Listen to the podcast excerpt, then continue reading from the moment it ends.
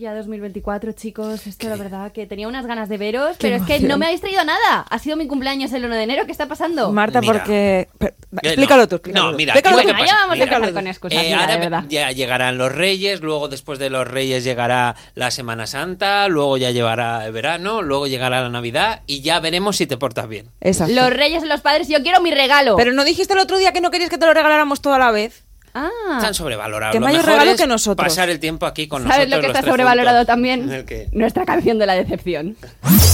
En los 30 me planté, esto no es lo que imaginé. Nunca llego a fin de mes y me han dejado vaya mierda. Un sexto sin ascensor, mi jefe es un explotador. Lo único que tengo es una gran decepción.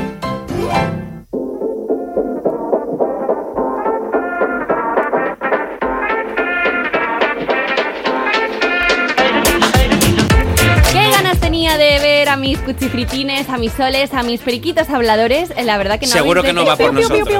Sí, claro que va por vosotros. Me he olvidado la canción, no sé si lo habéis notado. Sí, lo hemos notado. Yo ¿Te has equivocado? Yo Había quiero- una palabra que no... Quiero que cambiemos el formato los días que quedamos tan pronto, porque está prohibido por el Tribunal Constitucional de los Cantantes cantar antes de las 12 de la mañana. Ah, es que sois muy piquiti mini mini está chimini. prohibido. Yo- sí, normalmente grabamos por la tarde después de nuestra botellita de vino. y- Exacto, y hoy no estamos. notando. Hoy tenemos un café, eh, pero hay que cantar siempre en la ducha por la mañana cuando te duchas, eh, cantar y, y ser feliz, ya está, no pasa nada. hay que Canta, cantar a todas horas, canta, Marta. canta y feliz. Eh, ¿Por dónde nos vas a Venga, llevar hoy? Da Feliz igual. año. Feliz año, bienvenidos a 2024 en el que el primer programa de la temporada no podía ser otro ¡Que tuyo! eh, presentado por vuestra lideresa, of course, guapa, lista, Es- eh, humilde, un pelín Siempre más detallista. envejecida, también es verdad. Aunque sigo siendo yo misma, Marta Critiquian, la que os habla. Mira que la gente que escucha el podcast me dice, qué rabia da la Marta esta. ¿Qué va? Que es como la Bueno, que bueno. quiere ir como de guay, no sé qué. qué Y lo rabia consigue, que lo consigue cada día porque sigo siendo la misma, sigo siendo la misma, estoy feliz, a excepción de un temita que ahora entenderéis porque es el que he escogido para inaugurar el año. Sí. ¿Vale? Esto, Guau. esto va así. En el primer episodio del 2024 vamos a hablar de hogares, eh, donde vives, eh, tienes tu casa en propiedad, alquilas, compartes tu hogar, que, que es imprescindible a lo mejor también en una casa para que quieras vivir en ella, pues yo que sé, que tenga luz, que tenga dos baños, Que tenga puertas. que tenga puertas también. Para mí es bastante sencillo. Yo me Techo. conformo a estas alturas con poder pagarla. O sea, ya me- cada vez voy bajando más el listón y yo ya creo que con poder pagarla ya tiraríamos. Pero bueno, que no nos vamos a meter todavía en harina porque antes tengo que presentaros, aunque ya habéis hablado que Ah, esto no vale. se puede. Sí, aunque ya Pero hayáis a ella ya se ha presentado, ¿eh? Ha dicho, yo soy Marta Critiquian No, y claro. luego ha seguido para adelante. Y Ah, es vale, que vale. si de algo necesita una casa es de dos buenos ladrillos como ellos que tengo aquí, Berry Barrachina y Diana Deluxe. Bueno, Yo Te voy a bienvenidos. aplaudir por, por- por Gracias. simpatía. Bienvenidos un año más a mi podcast y bienvenidos a, a mi casa, bienvenidos a mi house.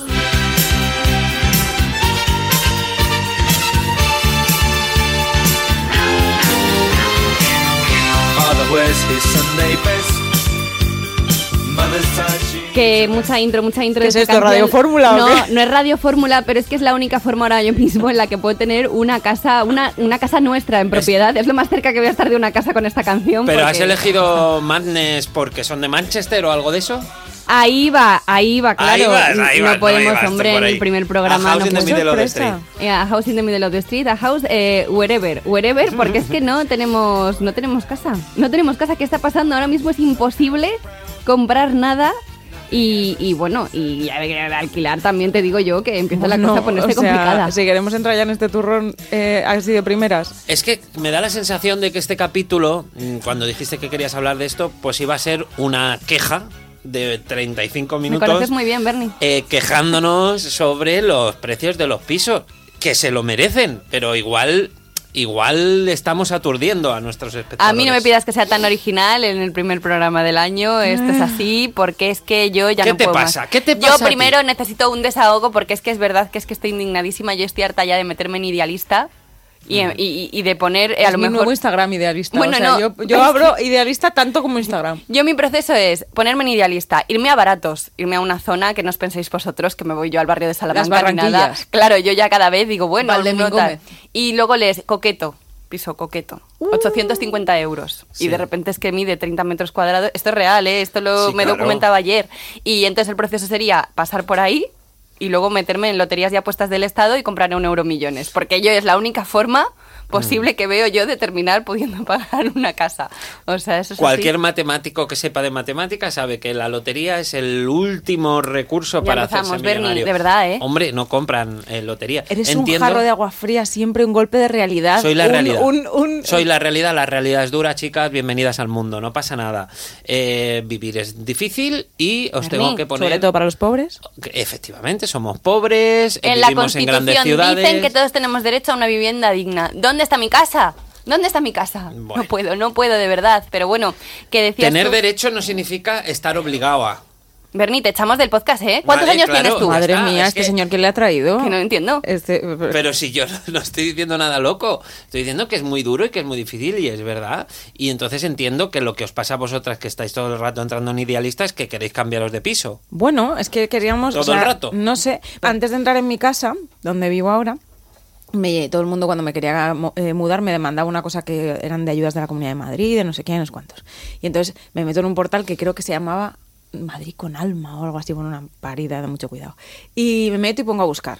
eh, piso en Madrid y no sé qué, entonces te ponía requerimientos y uno era que, que pudieras entrar con mascotas y luego filtros de precio. Y entonces, claro, yo iba a vivir sola y esto eran pisos, eh, pues es que se supone que eran subvencionados por la Comunidad de Madrid, con lo cual tendrían unos precios asequibles. Bueno. Y entonces en el filtro pongo mm, de 700 euros a- para abajo, ¿vale?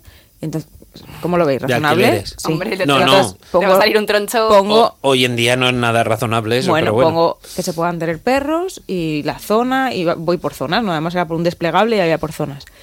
No sé qué zona, ni uno. No sé cuánta zona, ni uno. No sé qué. te- Y me recorrí todo Madrid, ni un piso, y dije, ¿será posible que han hecho estos de la Comunidad de Madrid una ayuda y no hay ni un piso donde pueda meter el perro? Y digo, voy a quitar el filtro del perro. No, no, es que no había un piso por menos de 900 euros. Ah, Madre claro, mía. claro. Y no te creas que todos eran cuatro habitaciones, no, es que los de 900 euros eran una habitación o un estudio. Claro. O sea, es imposible. Yo es que ya sabéis que ya he compartido casa en Manchester, además con muchísima gente. Yo pero creo que ya... pero pronto ha sacado Manchester. Bueno, ya. no, no voy a hablar. Mira, os lo prometo que hoy no voy a hablar más de Manchester, pero. Pero qué mentira. Yo ya he compartido piso con muchísima gente. Yo creo que ya me merezco. los 26 He que cumplido había. 34 años precisamente hace unos días. Yo creo que ya me merezco yo mi habitación propia. O sea, no mi habitación propia, mi casa propia, coño. Que Po- estoy- podemos, podemos Pero cásate ya podemos como aquí. una mujer. Eh, yo, podemos, podemos cásate ya como una mujer Que te de bien. cases. Podemos ahondar aquí porque yo tengo un dilema grande, grande, grande, grande. Eh, yo, ya sabéis que vivo sola con mi perra, que sí que me dejaron meterla al final en algún piso, pero sabéis que vivo en las afueras de Madrid. Y entonces yo eh, estaba pensando en mudarme a Madrid. Por eso estoy todo el día en A la idealista. City. A la City. Porque se me empieza a hacer un poquito de bola el tema de estar todo el día con el coche. Eh, evidentemente está prohibitivo el asunto, o sea, venirme a, Madrid, a vivir a Madrid sola si quiero vivir en un piso en el que mm, no tenga que llevar a la perra en brazos todo el rato y para no darme con las paredes, pues mm, tal. ¿Qué opináis de que me estoy planteando compartir piso con 33 años? Cuando no lo he hecho nunca, ¿eh? O sea, no, o sea, los de Madrid, no sé si... bueno, Uy, no lo he Marta- hecho nunca, no lo he hecho nunca. Tú, Marta, lo sabes, eh, los de Madrid no solemos compartir piso, porque como todo el mundo viene a Madrid, pero nosotros ya estamos aquí, pues pasamos de vivir con nuestros padres a, A vivir eh, a vivir Claro. solos. Claro. Porque antes vivimos con nuestros padres. Bueno, te- hay que decir que compartir piso tiene muchas cosas buenas y muchas cosas malas. Entonces hay que poner en una balanza lo que a ti te apetece y lo que no. Por Ajá. ejemplo, vamos a decir, cosas eh, malas, pues las que ya todo el mundo sabes, porque te tiene que te, te toca aguantar a la gente cuando está en pijama en mitad del salón y a ti no te apetece, tienes que Yo voy con una amiga, ¿eh? O sea, me iría, me iría a vivir con una Ah, amiga. que bueno. ya has elegido la persona. Bueno, la persona me ha elegido a mí, es una historia Cómprate, muy un, bonita, cómprate sí. un cerrojo, un pestillo, eso aunque seáis amigas, porque nunca se sabe. Casi que es peor con una amiga. Compartir Sí. piso con alguien que ya conoces y tienes buena relación, yo diría que es peor. Ilustradme, por favor. Yo de- compartiría piso con desconocidos. Vale. Eh, joder, siempre es es tu mejor. hogar, tío. Ya, pero la Es tu confianza. lugar da- seguro. La confianza da asco. Es muy, muy, muy difícil no acabar discutiendo con alguien con el que convives. Pero tú La sientes que es tu hogar. complicada. O sea, tú sientes que es tu hogar cuando, cuando vives con alguien que no conoces. Sí, hogar, es que hogar, ¿sabes? Es que hogar, Que eres Heidi hogar. ahora, Diana, por favor. Oye, os estoy haciendo una es- pregunta completamente en serio. O sea, a mí es es una un cosa que me preocupa. Mi casa es mi lugar seguro. Mi casa es donde yo voy y sé que puedo desconectar todas las alarmas. Y también tiene que serlo para la otra persona, aunque sea un desconocido. y por si lo vivo tanto, con un ser que no conozco, Hombre, pues ya lo conocerás, quiero decir. O sea, estáis, estáis más a favor del... Con un amigo vas a acabar discutiendo. Con Vas una a acabar amiga. mal. Vas a acabar mal. Vaya. No hay una solución buena a eso. Porque vais a tener roces para la comida, para los tapes, para eh, no me has pagado no sé cuánta parte de la factura, de la luz, de no sé cuánto. Siempre hay eh, muchas probabilidades. Yo de no que discuto por dinero jamás. ¿Te llevas muy bien con esa amiga? ¿La tienes Hasta mucho ahora. cariño? Eh, sí. Bueno. Dice, Sí. ah, no, no discute por dinero porque no ha vivido sola, eh, No, pero compartiendo no, piso. no, porque nu- nunca voy a discutir contigo por dinero. Siempre, me- tal, siempre te lo pagaré. Pero, joder, es que es verdad. No, bueno, me estáis, me estáis jodiendo y Yo- me estoy callando. No, ¿eh? hombre, claro, cada uno tiene sus experiencias. Yo he compartido piso hasta eh, con 11 personas Cucú. a la vez. Pero tú no has vivido en Manchester. Tú estabas en No. Manchester. Ahora te digo, ya sé yo Igual habéis sido compañeros de piso y no lo sabíais. No, yo en un piso aquí en, en Madrid, en Canillejas, era una especie de... Piso patera. En el ruedo. mm, el casi, ruedo. casi una, una residencia, porque tenía como cuatro o cinco pisos Ah, y barbaridad. éramos dos por piso. Entonces casi una residencia. Entonces la cocina, tú tenías que ver una cocina enorme, enorme, enorme que parecía la ONU. Había un griego, una belga, uno que hablaba turco, tal. O sea, era impresionante. Y, y entonces yo creo que hay un momento de tu vida en el que te apetece llegar a casa y que haya gente. Eh, hay A mí es una cosa que no me disgusta la idea. Yo tengo como cosas Ah, idealizadas que quizá eh, están, son equivocadas. O sea, a mí esa, esa historia me mola, la- eh, verlo de esa forma. ¿Ves? Claro. Y compartir cosas como, o sea, mi, mi amiga la que, con la que me iría a vivir tiene perro. Entonces, por ejemplo, pues que podamos compartir, eh, pues yo me saco los perros por la mañana, tú los sacas por la tarde. Eh, los perros no están, están juntos cuando, están- cuando no estoy en casa, porque yo me voy a las 6 de la mañana de casa y vuelvo a las no- 10 de la noche y mi perra está todo el día sola, por favor que nadie me denuncie. Eh, Madre, es que se está haciendo un traje ya sola. no, Ella sola se está bueno, pero mi perra es como, o sea, eh, eh, es como un gato, no sufráis por ella. O sea, ese tipo de cosas me molan. Eh, compartir momentos, pues eso, un domingo te pones ahí a ver el multicine Es que hay con gente que no, no disfruta estando solo. Yo, por ejemplo, quiero llegar a casa para estar en la soledad y Mm, que yo no me hable nadie y estar en mi movida Ese y es el viendo miedo mi que tengo, serie que yo o echo lo que sea. eso. Y, y- y tener a alguien en casa es darle palique, en general. Ay. Y en verano hace mucho calor. O sea, te quiero ¿Eso qué decir- quiere decir? Hombre, pues te quiero decir que en- bolingas no puedes ir, dependiendo Ah. de con quién. Ah, bueno, yo lo Claro. siento, perdona. La persona que viva conmigo tiene que saber. eh, bueno, es que ya. ¿Vas a voy estar otra vez- desnuda? voy otra vez a hablar de mi vida. Pero, pero sí, sí, yo he tenido discusiones con mi madre de Diana, tienes 26 años, ya. Ya está. O sea, no eres una niña. Eh, mm, por favor, pues taparte cuando salgas de la ducha. Ah, que vas en pelotas. Pues da igual. Esto igual lo podemos cortar. Bueno, Me no pasa alegro, nada. no, la marca de la edición nada. no va a cambiar Sí. nada. Eh. Eh, yo ya sabía que podíais pensar, nada, que va a ser esto de despotrique. Sí, podemos hablar de y tal. sí También yo- hay que darle soluciones a la gente. Y yo, desde que he conocido esta historia, la verdad, la tengo muy presente, la que os voy a contar a Ah, digo, continuación. ¿qué historia? La Porque yo siempre me consuelo al pensar pues en la casa de Melanie Griffin. Melanie Griffin. ¿De quién? Melanie- Antonio. Iba a decir Macaulay Culkin, porque siempre que empiezo un nombre por M, ya me voy a Macaulay, pero no, en este caso es Melanie. Check. Otro capítulo en el que ha salido Macaulay. Check. Check. Bueno, ya estaría, pero Melanie, Melanie todos ¿Qué le pasa. La de. Antonio. Claro. ¿No sabéis lo de la, la historia de la casa en la que creció Melanie Griffith? Lo de los No. leones. Por favor, cuenta esto. Eh, me fascina esta historia. Bueno, o sea, me bueno. tiene traumatizada esta historia. Me alegra tantísimo que la cuentes. Ay, pues yo me alegro por ti. Bernie no la conoce, De ¿no? Pues, pues, pues, es que es la mejor historia del mundo. Bueno, bueno, ¿sabéis? no hagas hype que luego no... Bueno, espero que la cuente bien. Para una vez que no hype yo, pues si no mira. funciona esta historia, porque la ha contado mal. Eh, la madre de Melanie, Ujú. que es la de los pájaros de Hitchcock. Tippi Hendry. Es muy difícil ahora mantener el, el- el apellido de este director y sale varias veces, así que no me distraigáis. Hitchcock. Bueno, Hitchcock estaba como una auténtica chota, eso ya lo sabemos, y, y los pájaros pues también estaban un poco ellos a lo suyo. Entonces, ¿qué pasa? Que cuando ella terminó el contrato con Hitchcock, que terminó un poco también cucú, Hitchcock también. porque es que le llevaba al extremo, o sea, le hacía hacer las cosas realistas y la mujer iba luego a su casa pues con la cara, pues eso, que le habían perjudicado los pájaros. El caso es ¿Estás tan que feliz de que vayas a contar esto? cuando le terminó el contrato, eh, esta mujer, eh, pues su vida dio un giro de 180 grados porque dijo, mira, he estado trabajando con un psicópata, yo quiero vivir la vida. Entonces se fue a grabar a Mozambique. Y ahí, eh, grabando una película, ella visitó una casa rural que estaba abandonada. Y al estar abandonada, estaba repleta de leones. Entonces para ella fue como un contraste como que le marcó especialmente y entonces profundizó un poco en, en, bueno, en el estado en el que estaban mm, los leones, pues en la situación de la especie en sí y se hizo una banderada de la causa de que los leones pues no sufrieran, de que estuvieran en condiciones. ¿Qué pasa? Que en Estados Unidos no es la misma situación que encontramos en Mozambique.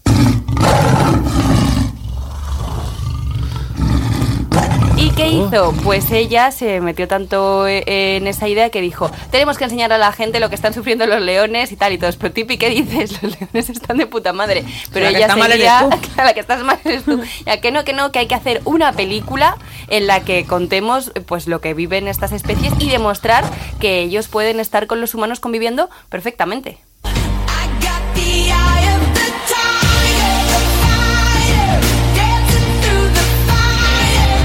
Llamaremos a la película Roar. Es verdad, sí. Siempre que busco esta película me sale la canción. Por lo que sea, esta mujer que Perry dice diferente roar a mí, dice roar, pero bueno, Roar, se dice roar, os lo digo yo que está en Manchester. Bueno, con, después de esta epifanía, pues dijo, vamos a hacer esta película y la vamos a grabar con felinos salvajes. Ellos ya habían empezado a coger a felinos, había pocos en Estados Unidos, obviamente, pues había a lo mejor algún león utilizado para spot que ya no quisiese nadie, pero no se daban tampoco casos de que realmente hubiera muchos leones en Estados Unidos, o sea, sigue siendo como muy loco. Pues ella cogió todos los que pudo, los puso a buen recaudo y dijo, ¿Dónde los ponemos? Porque claro, aquí en la urbanización de Los Ángeles en la que estamos, por lo que sea, la gente no le sienta bien. Pues vamos a cogerlos todos, vamos a comprar una casa que en la que podamos estar y ahí que nos vamos todos a vivir y a grabar esta película. Y dijo, pues involucramos a la familia, que nos queda aquí un plan familiar. Y entonces Bueno, ella... que no pueden decir que no, básicamente. Bueno, claro, que, que es eso, o te independizas, que yo no sé cómo estaría la situación, o te quedas a vivir con los leones en casa. Y entonces eh, nos encontramos con este escenario en el que eh, está Melanie, los dos hermanos de Melanie, la madre Tipi y el marido de ese momento que no era el padre de Melanie. Pero bueno, también el padre de Melanie, tío, yo qué sé, un poquito Eh, con mamá, un poquito con papá. o sea- Hombre, yo- lo vio claro y dijo, me lo cojo vio el claro y me dijo, voy. hasta luego. La grabación estaba previsto que durara unas cinco semanas, esto fue en el año 1981, pero la cosa se, se complicó y a ver, cinco semanitas no fueron. Fueron cinco años los que estuvieron conviviendo. Esto no lo sabía cinco años. Tuvieron que convivir con atención 71 leones, 26 tigres. ¿En su casa? tigres, Sí, sí, sí, leones. sí, sí. Y ahí viene un poco la canción. Nueve panteras, 10 pumas, ¿Qué dice? cuatro leopardos, dos elefantes. Y luego ya, esto es un poco loco. Yo creo que le quedó ahí la reminiscencia a Tipi de lo de los pájaros, porque veo aquí que hay cisnes negros, gansos, grullas, que es que esto se lo. Pero en su casa, tío, pero ¿cómo En puede su casa, en su casa, y tuvieron varios accidentes. O sea, es verdad que mm, la gente puede estar tranquila porque durante el rodaje ningún felino resultó herido, pero Ningún sí felino. 70 miembros del equipo.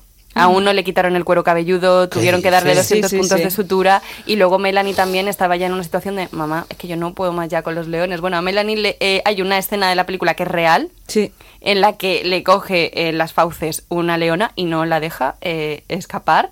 Y también tiene un arañazo en la cara que no la desfiguró, mm, pues porque luego... 50 puntos le dieron. 50, mira, pues 50 puntos le dieron, tuvieron que hacer ahí un trabajo. Casi es que pierde un ojo. No, Bernie no sabía nada de esto. Pues Casi pierde un ojo. nada. Pero, ¿y la escena está en la película? Dijeron, Pues bueno. oye, ya que la chiquilla se ha desgraciado, vamos a aprovecharlo, que esto tiene una toma buenísima. esto- Claro. repetimos. Repetimos. de plano. Melanie, ¿podrías...? Eh, sí. Podrías sangrar menos, podrías Récord, aguantarte un poco. la- récord.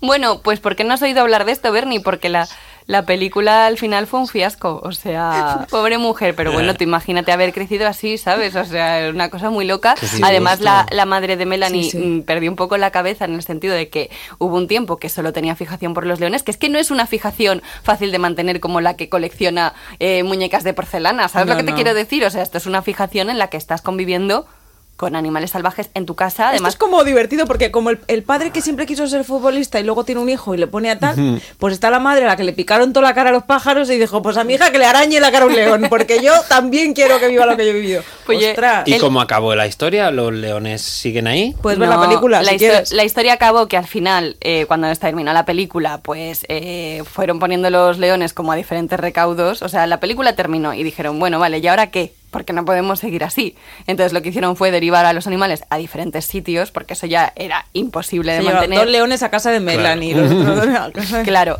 pero es verdad que la madre de Melanie nunca dejó esta cruzada a favor de los, de los leones, una cruzada en la que realmente pues tampoco sé hasta qué punto era necesaria, que nadie la había pedido y que luego pues lo que ella dice en entrevistas es que, claro, que ella realmente años después dijo que eh, le había podido como su pasión, que había sido tal el choque cultural que había recibido y que pensaba que seguía un poco cucu por lo de los pájaros, que a lo mejor se enrolló en una cosa que no supo después cómo salir A de lo ella. mejor. A lo mejor. Y eh, hay una declaración que me llegó particularmente y que dice que dice, bueno, a lo mejor Melanie, claro, mm, eh, Sufrió le un ha poco de podido- más. Le ha podido afectar un pelín porque a los leones no les hacíamos el mismo caso que a Melanie, es decir, estaban los leones por encima de ella y, y literalmente. Tío, por encima de ella, ¿eh? que es muy que- fuerte, que es un historión. Es que no sé Y me cómo la encanta, conocías. me encanta cómo lo has contado porque eh, yo eh, sabía de esta historia, pero me quedé con el turrón. O sea, en el momento del arañazo de Melanie yo ya desconecté. Pero como tú tienes ese afán por saber qué ha pasado con la gente después, que te has visto que pasaba con Manel Navarro, que ha sido... Pues me gusta que has ido un poco más allá y me has cerrado la historia que a mí bueno, me había. Y que igual que hay gente que tiene, oye, que esto no es para bromear, una adicción, imagínate con el juego, esta mujer también lo hipotecó todo para mantener esto, porque al final era pues muchísima, muchísimo animal, mm. vendió tres propiedades para lo que poder comen ser... 70 leones. Bueno, es que... Eh, ya le echaba a los niños y todo. Todos los días tienes que comer una cantidad de Y que tienen que estar bien alimentados, decían, eh, bueno, eh, en las informaciones que me he encontrado, que se llegó a comprar un congelador con capacidad para almacenar eh, 4.500 kilos de carne. Y claro, que eran 4.000 dólares semanales lo que gastaban en comida para estos animales. Y claro, tú imagínate, de la época, tú ves a tu madre ahí sacar las bolsas del capravo del maletero, mamá, ¿dónde has ido? Y la madre, que no, me entras en casa, que no me he vuelto a gastar. Que imagínate esto, un despilfarro, y que además es que van ti. O sea, que si los animales no comen de lo que tú les traes, aquí no perdonan una cena. O sea. A eso no le puedes dar un vasito de Claro leche que- a la cama. Ostras, tú va. Pues eso sí que es una convivencia. ¿Ves cómo no hay ¿Ves, que convivir? Y ya ¿Ves cual- ahora cómo cualquier cosa, cualquier cosa me va a parecer bien, la verdad. Yo traía otros tips, pero claro, ahora quedan como, como claro, a la altura del betún. hombre, a ver, a lo Cómo mejor- dar de comer a tus invitados, claro, pues eso te comen. Eh, claro, no, no yo, yo mi, mi único aprendizaje de la convivencia, yo he convivido una vez, y haya sido en pareja, no, no, no con ¿Con amigos. cuántas parejas has convivido? Con una, tuve suficiente. Eh, no, hombre, o sea, no fue mal. Pero, bueno, sí fue mal, pero quiero decir que no me ha quedado trauma. Eh, quiero dar un consejo a, todo el mundo que, que empiece a convivir en pareja y es, haced caso a mi madre, cosa que yo no hice.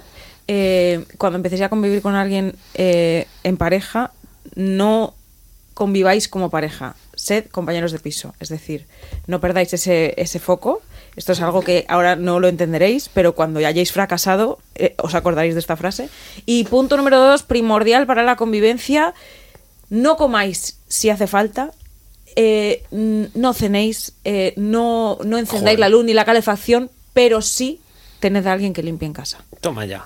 va a ser lo primero, o sea, lo único que os va a salvar de muchos problemas, pero, pero os va a salvar de los insalvables, que son los problemas gordos que vienen en la convivencia, que es lo de tú has limpiado, no limpiado, esto me toca a mí, esto te toca a ti. Eh, prefiero no comer que no pagar a alguien que limpie. Yo ahora vivo sola, no tengo a nadie que limpie, pero cuando conviva otra vez eh, es primordial para la convivencia. Me Alquiler y pagar a alguien que, que, que limpie en casa creo que es lo primero que se debe hacer. ¿Y Insisto, compartiendo piso con una compañera también? Sí, creo que, También, o sea, bueno. creo que esto es lo único bueno que he aprendido de la convivencia. Nosotros lo que hacíamos en. Manchester, que ya me estáis provocando ladrones, era eh, un sistema basado en, claro, ahí cada uno tenía su habitación, pero luego había las zonas comunes, las commune Y- areas, area- areas. areas. ¿Y, ¿Y qué pasaba ahí? Pues ahí no pasaba ni el tato. Y no, no había nadie que limpiara en esa A casa? ver, por ejemplo, en el caso de la basura, ¿quién la tiraba? Pues hacíamos como una especie de eh, jenga o como se diga. O sea, De íbamos, jenga, la- De jenga, sí, íbamos poniendo... Yo además tenía como una especie de toque que yo podía ahí mantener las cosas en la montañita inde- Ah, que se- indefinidamente. el primero que se le caía algo Si era ya se la caía la montaña, era como esto, la montaña ya, no hay quien lo remonte, habría que tirar la basura y le tocaba al que le O sea, tocaba. había quien apuntalaba las bolsas y todo y no... Eso lo hago yo y vivo solo.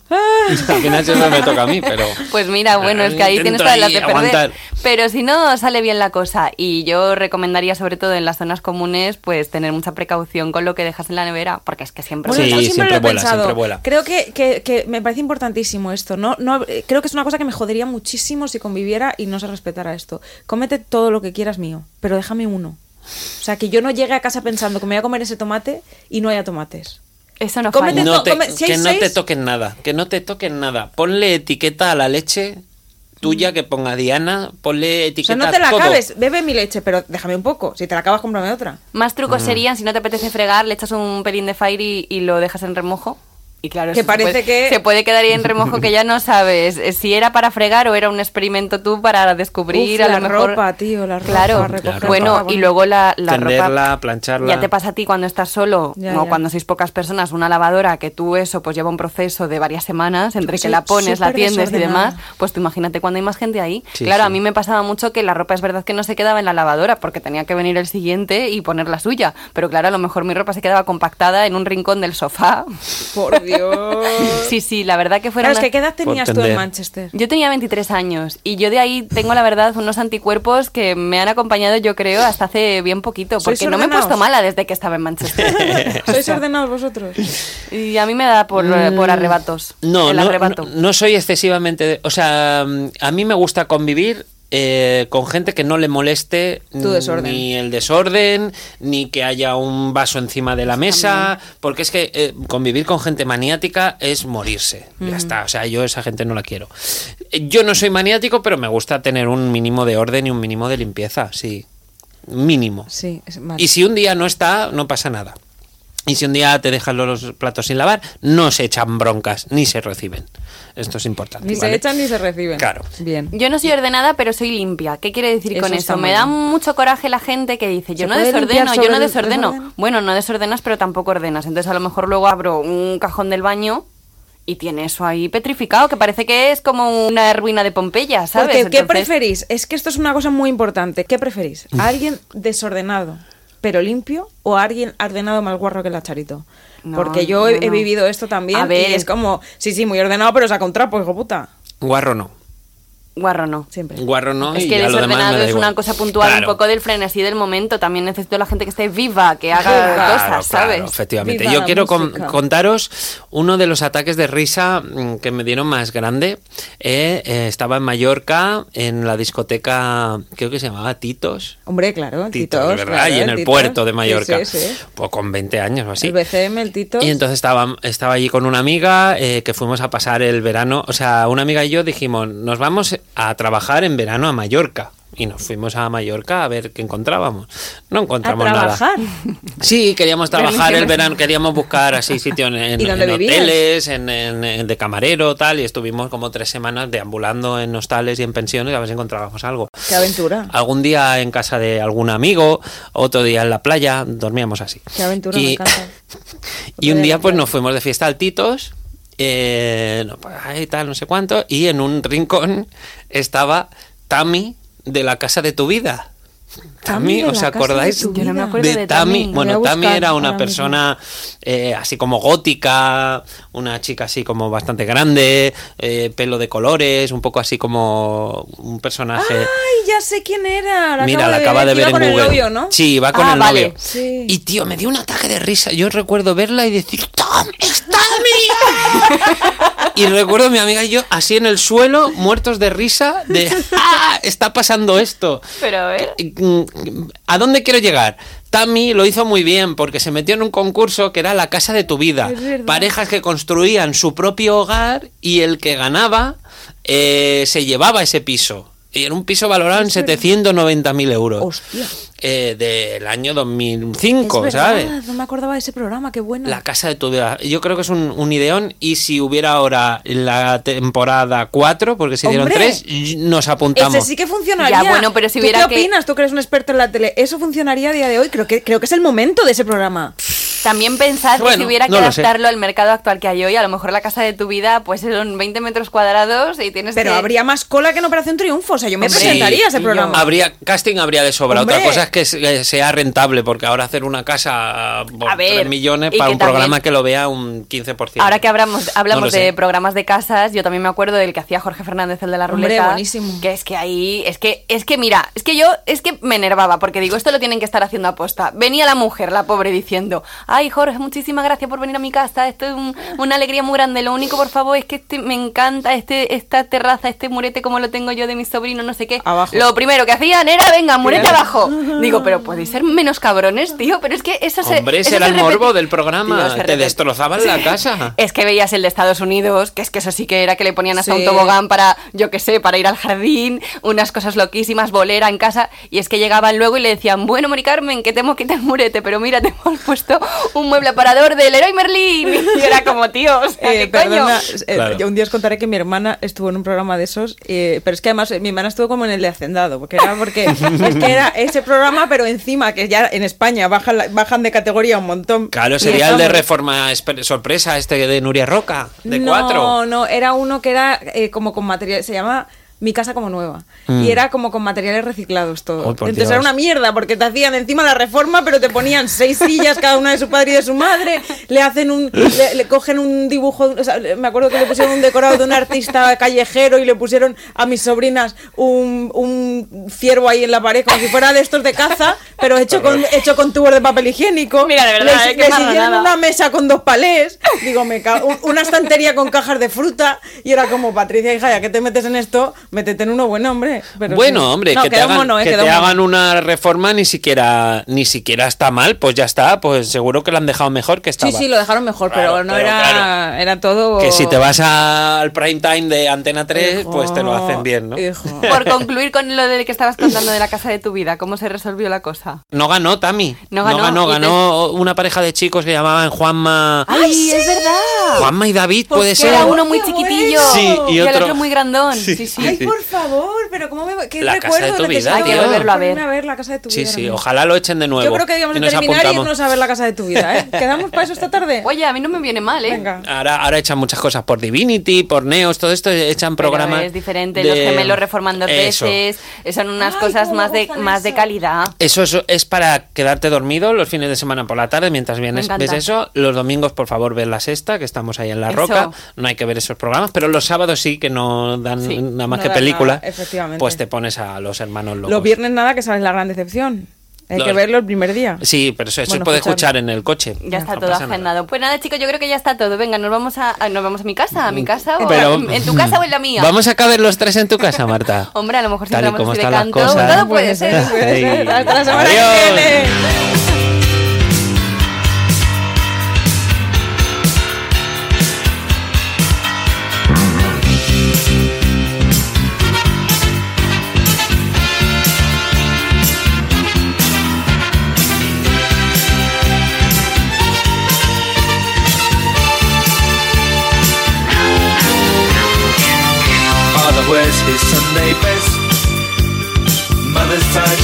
Needs rest. The kids are playing up downstairs.